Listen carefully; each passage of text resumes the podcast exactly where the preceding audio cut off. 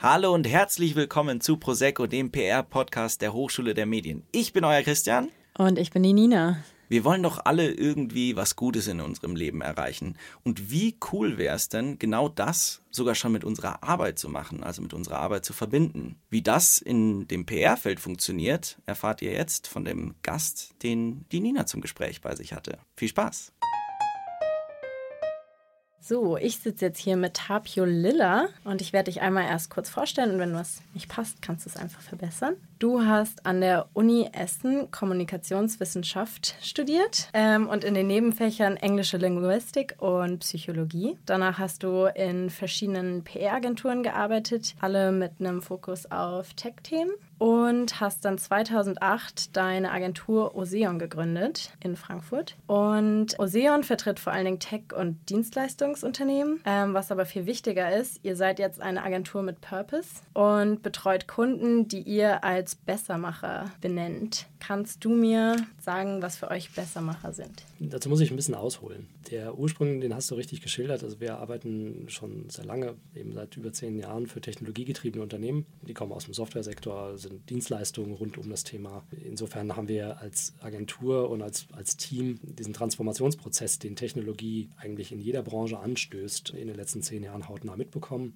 Und uns kann in der Hinsicht nicht mehr viel schrecken, was unter diesem Begriff Digitalisierung läuft. Aber Transformationsprozess ist dann das wesentliche Stichwort, weil dieser Wandel, der durch Technologie angetrieben wird, inzwischen wirklich in jeden Wirtschafts- und Gesellschaftsbereich reinreicht und soweit transformierend wirkt, dass man tatsächlich, wenn man sich mal genauer anguckt, unsere Art zu arbeiten, unsere Art zu wirtschaften und wie unsere Gesellschaft in, in ihrer Öffentlichkeit organisiert ist und auch in der Politik organisiert ist, heute ganz anders aussieht als vor 15 Jahren. Und wir haben gemerkt als Agentur, dass dieser Prozess an vielen Enden stockt und hakelt und Unternehmen, die wir dann eben als Bessermacher bezeichnen, helfen wollen und das als Motiv und Mission haben, diesen Wandel auf verschiedenen Ebenen der Gesellschaft voranzutreiben. Und das finden wir spannend und weil wir eben aus diesem sehr transformationsnahen Themenkreis kommen, äh, passt das gut zu uns und deswegen haben wir uns die als vor allem als künftige Kundschaft ausgeguckt. Also habt ihr bisher noch nicht sehr viele Bessermacher-Kunden? Ja, das ist ein Prozess, den wir erst 2018 angestoßen haben und äh, für uns auch so ein Findungsprozess war, in welche Richtung wollen wir denn gehen als Agentur. Und aus diesem Prozess heraus ist dieser Begriff entstanden und unsere Zielsetzung äh, auf die nächsten zehn Jahre gesehen, also auch wieder, ne, so lange wie es uns jetzt gibt, so lange geben wir uns eigentlich Zeit, uns selbst zu transformieren. Und dann ist das vielleicht, oder hoffe ich zumindest, ein realistisches Ziel. Also bekommt ihr mittlerweile auch noch Anfragen von Kunden, die ihr jetzt nicht direkt als Bessermacher bezeichnen würdet. Wie reagiert ihr dann darauf? Ja klar, also solche Anfragen kriegt man, also die, die man, die nicht auf den ersten Blick passen. Also wir haben für das Thema Neugeschäft ein Prüfsteinsystem entwickelt, wo wir Schritt für Schritt abprüfen, ob jemand oder ein Interessent an unserer Agentur in unserem Sinne purposeful ist. Wir schauen, in der ersten Stufe ist das Unternehmen per se in unserem Sinne ein Bessermacher. Ist es ein Unternehmen, das verantwortungsvoll gesellschaftlichen, technologischen oder ähm, wirtschaftlichen Wandel vorantreiben möchte und dazu Kommunikation braucht. Wenn das per se ganz offensichtlich schon der Fall ist, dann passt es gut zu uns, dann wollen wir so ein Unternehmen haben und versuchen sie äh, zu gewinnen als Kunden. Dann gibt es natürlich Unternehmen, die anfragen, die das auf den ersten Blick nicht sind, aber die vielleicht mit einem Thema kommen, wo wir sagen, das ist so interessant, weil es Transformationsprozesse betrifft, dass wir sagen, wir unterstützen, wir nehmen den Kunden an Bord aufgrund seines Themas und das muss er schon einigermaßen glaubwürdig und mit Herzblut vertreten können, dass es ihm am Herzen liegt und dass es auch im, im Handeln des Unternehmens auch begründet ist, dann finden wir das auch ganz spannend. Und der dritte Prüfstein ist dann, naja, wenn es nicht purposeful ist und wenn das Thema auch nicht so richtig passt, ist der Kunde denn soweit beratungsoffen und interessiert? Interessiert, sich vielleicht ein Thema zu suchen und darum eine Kampagne zu stricken. Das ist der weitaus komplexere Schritt, weil man dann tatsächlich erstmal ein Verständnis oder ein gemeinsames Verständnis dafür schaffen muss, ob wir vom Gleichen reden, ob die Agentur und das Unternehmen tatsächlich auf einer Wellenlänge sind und ein ähnliches Verständnis davon haben, wo es hingehen soll und wie man in so einem Kontext dann auch wieder mit auf verantwortungsvolle Art und Weise, sprich, es darf nicht Purpose Washing sein, mhm. das sollte es wirklich nicht sein, weil das ist, macht einen über kurz oder lang dann doch unglaubwürdig, wie man, wie man sowas umsetzen könnte. Und und daraus kann ein, ein, Beratungsprozess entstehen, wo man sich das gemeinsam herausfindet und dann äh, ist das vielleicht auch eine Initialzündung nach in das Unternehmen hinein, um da eine Transformation anzustoßen. Aber soweit muss ich ganz offen gestehen, der Prozess ist in seinen Anfängen sind wir noch nicht.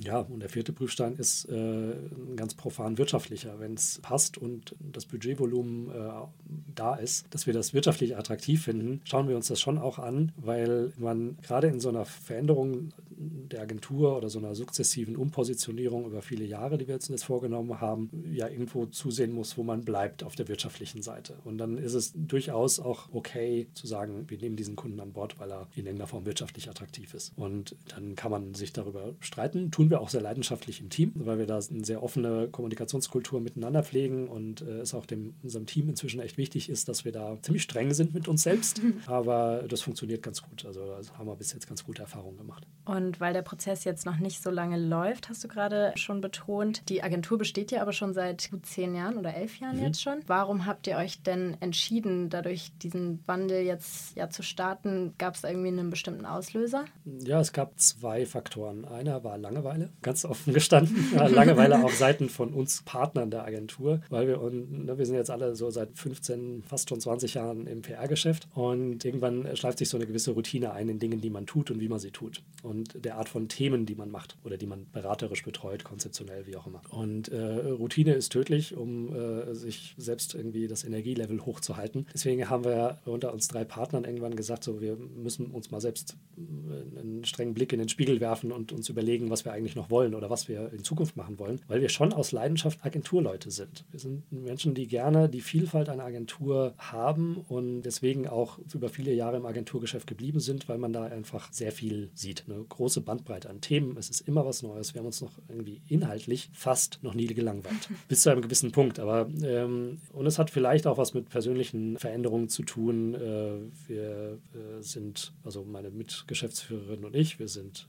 mehrfache Eltern und äh, wir äh, haben inzwischen sowas wie eine Verantwortung für die nachfolgende Generation. Und das wäre gelogen, wenn das nicht einen beeinflussen würde in den eigenen Entscheidungen, die, äh, die man für sich als Unternehmer trifft. Und das ist sicher auch noch so ein Faktor. Und der dritte Faktor war, äh, dass wir eine äh, sehr liebe Kollegin an ein NGO verloren haben. Die hat sich entschieden, die Agenturwelt zu verlassen, weil die nämlich gesagt hat, ich kann mir nicht vorstellen, in Anführungsstrichen für den Rest meines Lebens, das ist selten wirklich der Rest des Lebens, das Agenturgeschäft, aber ich kann mir nicht vorstellen, über, noch über viele Jahre eigentlich nur dafür zu arbeiten, dass irgendwelche Softwareunternehmen Unternehmen mehr verkaufen können. Und die ist, hat ein berufsbegleitendes Studium Nachhaltigkeitsmanagement gemacht, ist dann zu einem NGO in dem Umfeld gegangen. Und das war für uns so ein bisschen ein, ein Signal dafür, dass da vielleicht tatsächlich eine größere Veränderung ansteht, auch am Arbeitsmarkt. Also wir als Arbeitgeber auch zusehen müssen, dass wir für den Nachwuchs, für die Talente attraktiv bleiben. Und da sehen wir schon einen Wandel der Ansprüche, die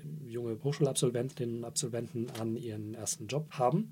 Die Ansprüche sind gestiegen. Im Moment ist es auch glücklicherweise ja für euch Studierenden ein Arbeitnehmermarkt, wo man sich im Grunde genommen seine Stellen aussuchen kann. Und darauf muss man sich als Agentur einstellen. Und wir haben gemerkt, es ist durchaus attraktiver, sozusagen ein bisschen näher an das Wertegerüst der nachwachsenden Perla-Generation oder Kommunikatoren-Generation äh, ranzurücken, als unbedingt zu sagen, naja, wir machen halt das und wer das nicht interessant findet, soll es halt lassen, bei uns zu arbeiten. Also es wird immer noch Leute geben, die das irgendwie nicht passend finden für sich, aber uns ist der Schlag Menschen, denen auch Bessermacher im weitesten Sinne wichtig sind oder die sagen, ich will auch mit meinem Tun in der Kommunikationsagentur einen positiven Beitrag leisten zum, zur Transformation der Gesellschaft, zu einem sozial-ökologisch nachhaltigen Wirtschaften, zu einem verantwortungsvollen Umgang mit Ressourcen und zu einem, ähm, zu einem vernünftigen äh, Gemeinschaftszusammenleben in unserer Gesellschaft. Solche Ge Geisterköpfe sind uns äh, per se sympathisch und äh, die würden wir gerne in Zukunft auch als Mitarbeiter haben. Und auch das ist ein Grund, weshalb wir uns diesen Prozess dann auferlegt haben.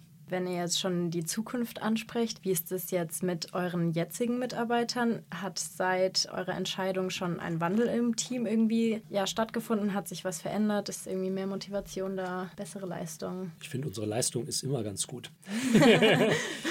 Aber was tatsächlich stattgefunden hat, ist, also es hat nochmal so einen, äh, neuen Schwung äh, ins Team gebracht, weil die grundsätzliche Idee, sich das Geschäft auf so eine Art Wert Wertekompass auszurichten und zu sagen, wir stehen für eine bestimmte Art Themen und eine bestimmte Art von Unternehmen, für die wir arbeiten wollen. Das äh, ist sehr positiv aufgenommen worden, äh, am Anfang sogar fast begeistert, weil alle gemerkt haben, so, okay, hier, äh, die Geschäftsleitung meint das ernst mit diesem Prozess und wir wollen da hin. Und das ist, ich habe auch alle verstanden, dass es ein längerfristiger Prozess ist. Wir legen jetzt nicht den Hebel um und sind heute auf morgen zu 100% purposeful und nur Bessermacher im Kundenportfolio. Aber es ist ein Interesse und eine, eine gewisse Grundbegeisterung dafür da, diesen Prozess jetzt mitzutragen. Und das hat sich am Anfang vor allem darin geäußert, dass Stichwort Neugeschäftsanfragen, die Neugeschäftsanfragen aus dem Team heraus äh, sehr kritisch begleitet wurden. Und da haben wir als Geschäftsleitung vielleicht am Anfang auch nicht den allerbesten Job gemacht, so das Argument rüberzubringen, naja, es muss wirtschaftlich schon noch funktionieren. Wir müssen noch unsere Büromiete und unsere Gehälter gut zahlen können und es muss noch was für unsere Inhaber hängen bleiben äh, auf, der, auf, der, finanziellen Seite einer Agentur. Aber inzwischen ist auch das gut verstanden und es ist verargumentierbar. Es ist, äh, ist jetzt nicht, dass uns jemand abgesprungen ist, weil wir vielleicht dann doch einen nicht purposeful Kunden angenommen haben. Aber wie gesagt, anderthalb Jahre ist im Agenturgeschäft nicht viel und in der Größenordnung, in der wir unterwegs sind, wir sind eine mittelständische, mittelgroße Agentur mit 14, 15 Leuten, ist das ein Prozess, der eben Zeit braucht und das funktioniert. Ich nehme an, ihr habt jetzt nicht alle alten Kunden oder bestehenden Kunden jetzt einfach weggeschickt, weil Nein. dann würde es ja finanziell auch nicht mehr so gut aussehen. Ähm, wie könnt ihr das jetzt mit eurem Purpose zusammenbringen, die bestehenden Kunden? Müssen wir gar nicht. Also wir wollen und können und wollen auch nicht den Kunden irgendwie jetzt etwas überstülpen. Die sind aus bestimmten Gründen zu uns gekommen, weil sie uns gut fanden, weil sie uns kompetent fanden zu ihrem Thema und weil sie vielleicht eine Kampagnenidee gut fanden und die Chemie gestimmt hat deswegen sind die auch weiterhin da. So, wenn, wenn das alles nicht mehr stimmen würde, wären sie ja schon längst weg. Und zum Glück haben wir relativ viele langjährige Kunden, die, die zufrieden sind und bleiben und mit denen man einfach sich weiterentwickelt. Insofern äh, betrifft die Bestandskunden dieses ganze Purpose-Thema erstmal gar nicht, sondern für die arbeiten wir, wie wir bisher auch gearbeitet haben und die kriegen das, was sie von uns erwarten. Und da Agentur ja immer auch eine gewisse Fluktuation hat, es gibt immer Kunden, die fallen raus und es kommen neue dazu. Und über einige Jahre äh,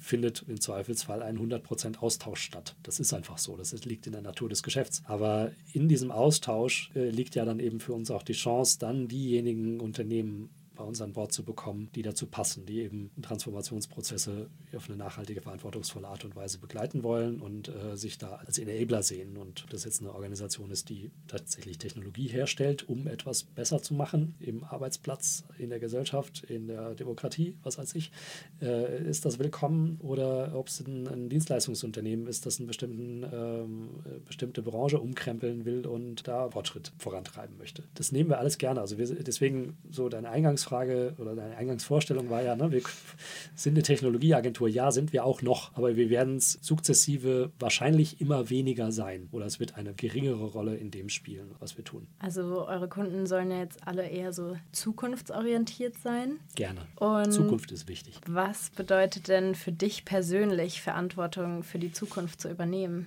Ja, ich sagte es ja schon, ich habe vier Kinder, da ist eine Menge Zukunft und deswegen, ich bin, ich bin mächtig beeindruckt von der Klimaschutzbewegung Bewegung von Fridays for Future und von der Mobilisierung, die da über einen recht kurzen Zeitraum stattgefunden hat und sich immer noch trägt. Das hat sich ja bisher nicht totgelaufen. Das ist ja das Erstaunliche. Das finde ich bewundernswert, wie das funktioniert. Und das hat mir auch nochmal vor Augen geführt, dass in Kombination mit der Tatsache, dass wir eine, eine große Familie mit vier kleinen Kindern haben, dass man in Zukunft gerade bei so einem kritischen Thema wie Klimaschutz aktiv gestalten muss. Man muss heute Weichen stellen, die in 20 Jahren sich erst auswirken. Und dafür Verständnis zu schaffen und dafür auch vielleicht neue Player auf einem sozialliberal organisierten, äh, ne, nach den Prinzipien der sozialen Marktwirtschaft verfassten Markt an den Start zu bringen, ist, denke ich, ein Beitrag dazu. Also insofern, Transformation findet in der Gesellschaft statt, es findet bei jedem Einzelnen statt, aber es wird auch ermöglicht durch Unternehmen und äh, Organisationen, die dafür Technologien, Denkwerkzeuge bereitstellen. Und daraus kann man schon eine Menge Motivation ziehen, äh, eben auch ein Agenturgeschäft so umzubauen, dass es da einen Beitrag leistet. Weil Transformation braucht immer Kommunikation. Wandel ist per se mit Unsicherheit und mit Veränderung behaftet, also ne, logisch. Und, und das äh, braucht Information, es braucht Aufklärung, es braucht emotionales Mitnehmen von Menschen im weitesten Sinne. Und äh, das ist ein sehr, sehr spannendes Berufsfeld. Ich ähm, habe das Gefühl, diese Aussage passt passt jetzt auch zu deiner Aussage oder der Aussage auf äh, eurer Website. Wer mit Bessermachern arbeiten will, muss bei sich selbst anfangen. Kannst du das ein bisschen erklären? Du meinst, was wir als Agentur schon selbst besser machen? Ja, vielleicht auf Agenturebene, aber vielleicht auch auf persönlicher Ebene, wenn das da mit reinspielt. ja, euch? es spielt da ein bisschen mit rein. Also ein äh, ganz einfaches Beispiel. Ich bin heute mit der Bahn nach Stuttgart gekommen, statt mit dem Firmenauto, weil das Firmenauto nicht mehr da ist. Das habe ich abgegeben. Der Leasingvertrag lief zu Ende und ich habe mir kein neues geholt. Unter anderem angestoßen durch Fridays for Future. Danke, Fridays for Future. ich fahre nicht mehr so viel Auto. Privat haben wir noch ein Auto. Mit vier Kindern geht es nicht anders. Aber mir wäre es lieber, wenn es elektrisch wäre. Ist aber noch nicht da, so ein Produkt. Da kommen dann die guten Intentionen auch an, an ihre Grenzen. Das ist wirklich so ein ganz praktisches Beispiel, was mich jetzt selber betrifft. Aber als Agentur, finde ich, fängt zukunftsorientiertes, verantwortungsvolles Handeln da auch schon da an, wie man mit seinem Team umgeht, welche Freiheiten man im Team gibt, dass man ihnen etwas zutraut und Verantwortung überträgt. Verantwortung für ihr eigenes Tun für die Kunden, aber auch Verantwortung für ihr eigenes Fortkommen in der Agentur. Man muss ein Vertrauen zwischen Team und Geschäftsleitung herstellen, das den Leuten Raum lässt, sich zu entfalten. Das finde ich ist ein wichtiger Faktor. Für mich hat das auch was mit ähm, Verantwortung für die Zukunft zu tun, weil am Ende, wenn man davon ausgeht, dass jeder was tun kann dafür, dass es die Welt ein kleines Stückchen besser gemacht wird, so romantisch das klingt oder vielleicht auch ein bisschen pathetisch, man muss den Leuten den Raum dafür geben. Und wenn ich als Agenturchef die Möglichkeit dazu habe, das so zu gestalten, wie ich es für sinnvoll halte, dann äh, mache ich das gerne. Ihr habt ja jetzt euren Purpose ziemlich klar definiert. Warum denkst du, gibt es äh, nicht viel mehr Agenturen, die so einen klaren Purpose formuliert haben? Das ist eine sehr gute Frage. Vielleicht braucht es nicht jede Agentur, weil die halt von sich behaupten, dass sie alles machen. So, die große Bauchladenagentur, die jede Art von Kommunikationsdienstleistung in irgendeiner Form anbietet und keine große Unterscheidung macht, aus welchen Branchen die Kunden kommen oder so. Die sind vielleicht aufgrund ihrer Größe, haben die ein gewisses Beharrungsvermögen oder so und sagen, naja, die Leute kommen eh zu uns, weil ein bestimmter Schlag Unternehmen ab einer bestimmten Größenordnung sucht halt eine große Agentur, da ist Purpose ziemlich egal. Aber es ist, äh, am Ende ist das für uns eine unternehmerische Entscheidung äh, und, und so eine, also eine Mischung aus einer unternehmerischen und einer, und einer persönlichen Motivationslage. Weil wir uns als inhabergeführte Agentur es schlicht uns leisten wollen, uns eine bestimmte Richtung zu geben. Und dafür ist der Purpose der Agentur so der, der Anker, an dem wir Entscheidungen ausrichten können, an dem wir auch pro kontra bestimmte Kunden pro kontra bestimmte äh, Dienstleistungen entscheiden können und uns einfach selbst einen Anker geschaffen haben, wo wir sagen, jo, das passt zu uns oder das passt eben nicht. Ihr habt ja jetzt eure alten Arbeitsweisen oder vielleicht nicht die Arbeitsweisen aufgebrochen, aber euer altes Konzept sozusagen und das nochmal hinterfragt, ähm, was ja schon ein sehr großer Schritt erstmal ist, das zu hinterfragen, was ja jetzt, wenn ich es richtig verstanden habe, bei euch ein bisschen auch aus Langeweile kam. Ein Faktor. Als ein Faktor.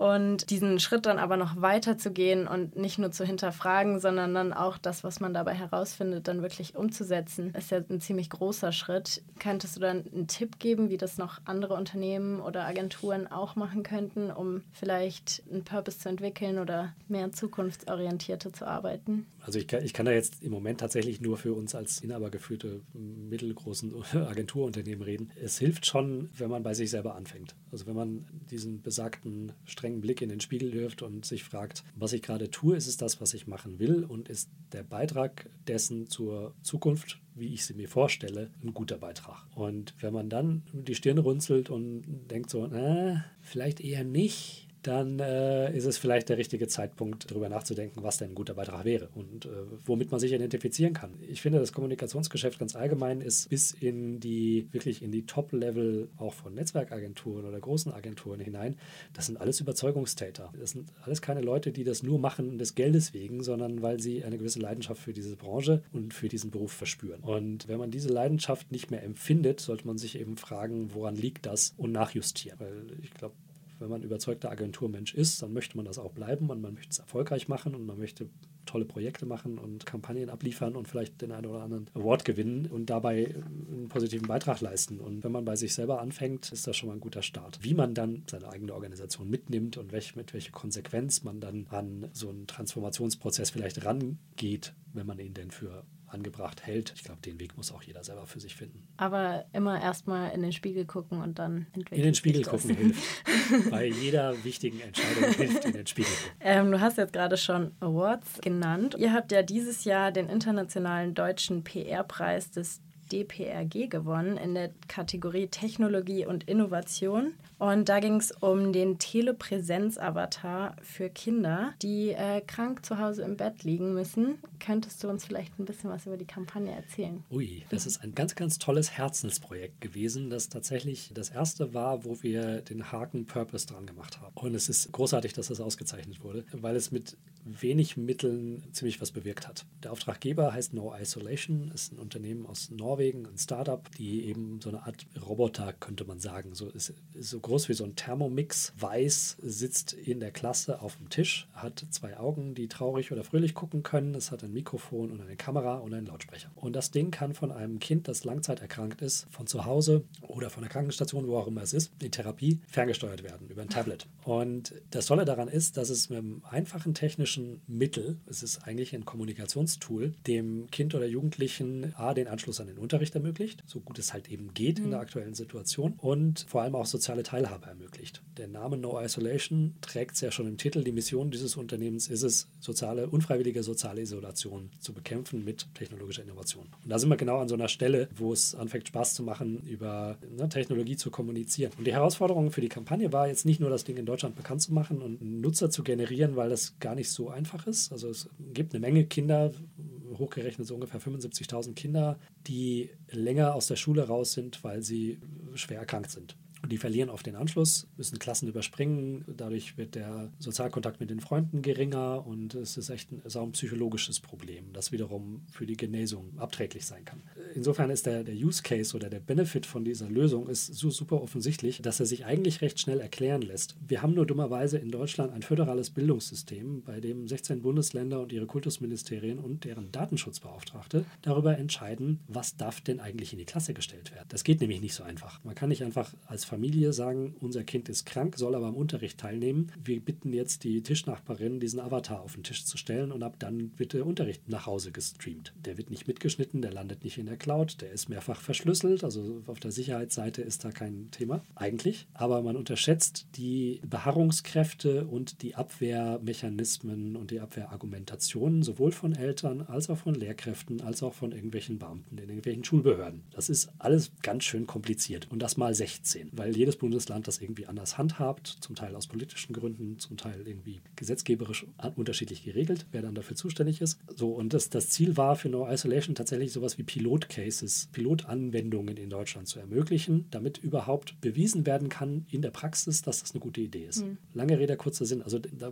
wird die Komplexität von diesem Auftrag so in ein paar Sätzen vielleicht schon ein bisschen spürbar. Die in der Wortbewerbung zu packen, war nicht ganz einfach, weil die Jury hat ja nur ein paar Sätze, um dann zu verstehen, worum es da überhaupt geht weniger, als ich jetzt gerade gesprochen habe. Und wir haben es dann sowohl über klassische Medienarbeit und Betreffen von Journalisten und Erklären des Produkts zusammen mit der Gründerin von Our Isolation geschafft, soweit Aufmerksamkeit zu kriegen, dass Familien, die das gut finden, auf uns bzw. No Isolation zugekommen sind, haben gesagt, mein Kind braucht das. Und dann hatten wir sozusagen tatsächlich Betroffene, mit denen man wiederum Geschichten erzählen konnte wo man anhand der persönlichen Situation dieser Kinder in Freiburg und in Brandenburg und in Schleswig-Holstein und Berlin an der Charité und so, äh, hatten wir vier, fünf betroffene Familien, mit denen man dann sehr plastisch machen konnte, warum das eine gute Idee ist, diesen äh, Telepräsenz-Avatar einzusetzen und warum es echt schlimm ist, dass sich andere dagegen stellen. Eigentlich meint man so, was dem Kind gut tut und ihm hilft, den Anschluss zu wahren, sollte ja so wahnsinnig offensichtlich sein, dass das überhaupt kein Thema ist. Aber leider ist es nicht so. Und wir haben dann im Grunde genommen diese persönlichen Geschichten der Leute medial verstärkt, darüber dann Interesse wiederum von anderen Medien generiert, die dann wiederum dieses Thema an Ministerien herangetragen haben. Also wir hatten es hier in Baden-Württemberg, wir hatten es in Schleswig-Holstein, äh, wo dann tatsächlich die Kultusminister oder Bildungsministerin äh, hinging und sagten dann on camera, zum Beispiel beim SWR, okay, wenn alle Eltern in der Klasse zustimmen, zustimmen, das ist Basisvoraussetzung, dann werden wir uns dem nicht in den Weg stellen. Und das ist dann schon mal eine Aussage. Mhm. Wenn eine Ministerin sich vor die äh, Kamera stellt und so eine Aussage trifft über eine technische Lösung, ist das ein Erfolg, weil es dann wiederum anderen Kultusministerien schwieriger macht, dagegen zu argumentieren. Und so eine Kaskade dann loszutreten, das ist der eigentliche Erfolg dieser Kampagne. Und obwohl wir 2018, Anfang 2019 für No Isolation gearbeitet haben, gibt es jetzt immer noch, wir haben jetzt Ende 2019, gibt es immer noch Geschichten und Medienanfragen, Anfragen, die daraus resultieren, weil hier und da immer wieder Leute aufpoppen, die das gerne hätten und Unterstützung. Und das ist, eine, ist so eine Geschichte, wo wir sagen, das hat Spaß gemacht, das war ein tolles Thema, es war ein tolles Produkt, es war eine komplexe Kommunikationsaufgabe und wir haben sie auch noch clever gelöst mit wenig Budget und dann kann man schon mal einen Award gewinnen dafür, finde ich. Das finde ich auch für so ein schönes Projekt auf jeden Fall und mit der Herausforderung. Ich danke dir, dass du hier warst bei uns. Danke für die Einladung, hat Spaß gemacht. Und wünsche dir noch eine schöne Heimfahrt nach Frankfurt wieder. Vielen Dank. Weitere Infos zum Podcast findet ihr auf Instagram unter hdm.prosecco. Und falls ihr einmal einen dieser tollen Sprecher, die wir hier bei uns in der Sendung haben, live erleben wollt, könnt ihr jeden Donnerstag um 18 Uhr in die HDM, in den Würfel kommen. Oder schaut euch auch einfach mal auf Instagram die Seite hdm-praktisch an. Da findet ihr alle Infos zu dieser Veranstaltung. Wir hören uns dann nächste Woche wieder. Bis dahin. Tschüss.